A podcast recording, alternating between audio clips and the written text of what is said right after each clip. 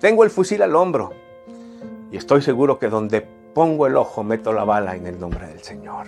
Así que si te animas, escríbenos. Le damos gracias a Dios por tanto momento glorioso, hermoso que vivimos. Gracias por orar por nosotros. Gracias por bendecirnos. Gracias por apoyar nuestro ministerio. Hazlo, te animo a que lo hagas. Apóyanos. Apoya el ministerio misionero. Hoy te necesitamos. Gracias por acompañarnos hoy. Permíteme terminar con una oración, agradeciendo a Dios y pidiendo por tu vida. Tal vez alguno de los que me escucha dice, yo soy uno de esos, Noé, de esos que no he sanado, que todavía tengo un vacío, que necesito a Dios, que me han desahuciado, que no tengo medicinas. Continuará.